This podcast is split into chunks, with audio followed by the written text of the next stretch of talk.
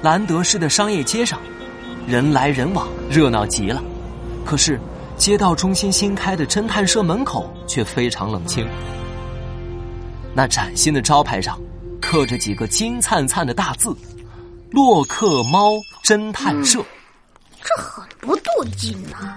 我们明明就在人流量最多的商业街上，可是都开了一个月了，一桩生意都没有，不对劲呢。洛克猫侦探社里，卢宝站在窗前，边吃汉堡边嘟囔。他的身后，一个修长的身影正靠在沙发上看电视，黑色的燕尾服，高高的魔术帽，如同火焰般红色的披风，正是魔术侦探猫洛克。卢宝，中央商业街区的治安是大名鼎鼎的陆警官负责的，天天有案子才奇怪吧？还有啊，这身礼服可以脱下来了吧？好热呀！当然不行，为什么魔术师礼服？可是我拜托我老爸，请兰德市最有名的服装设计师定制的。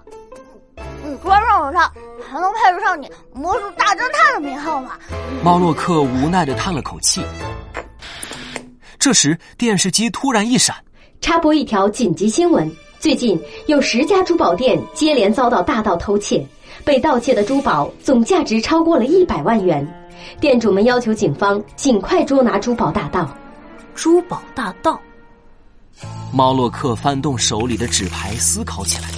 忽然，他的耳朵一动，听到了门外急促的脚步声。嗯，麻烦来了。话音刚落，一个娇小的身影从门外兴奋的蹦了进来。那是一只穿着警服、耳朵圆圆、眼睛也圆圆的小鹿。猫洛克、卢宝，你们快看，啊，陆小猫你来了！呃，你怎么穿着警服啊？陆小萌得意的在原地转了一圈，圆尾巴激动的扭来扭去。我当上警察了！魔术侦探猫洛克。实习警员陆小萌，出动！一，一听到陆小萌当了警察，卢宝吓得差点丢了手里的汉堡。什么？你居然也能当警察？你不是怕黑、恐高、晕血，特别怕听鬼故事吗？我，我，我是怕黑、恐高、晕血，还怕鬼故事，但是我真的当上警察了。这时。猫洛克扑哧一笑：“卢宝，真正的侦探要有敏锐的观察力。你看，陆小萌戴的是实习警员的绿色警徽，正式的警察佩戴的是红色警徽。哦，原来只是实习的呀！”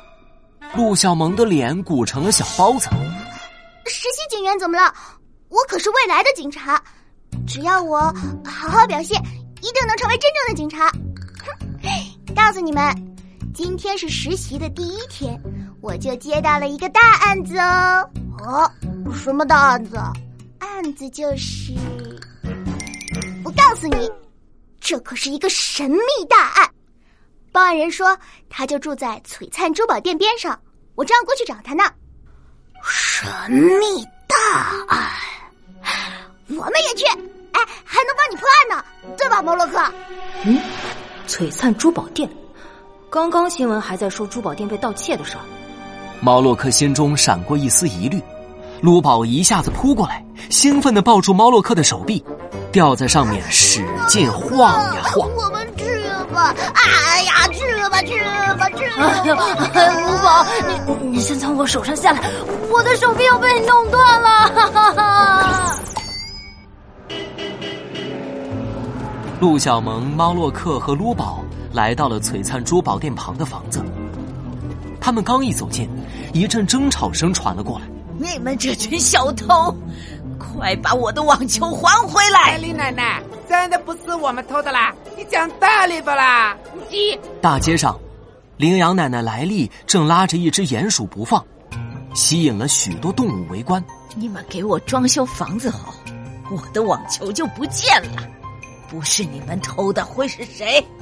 快还给我！那个瓦球又不值钱的啦，我们偷它干嘛呀？鸡？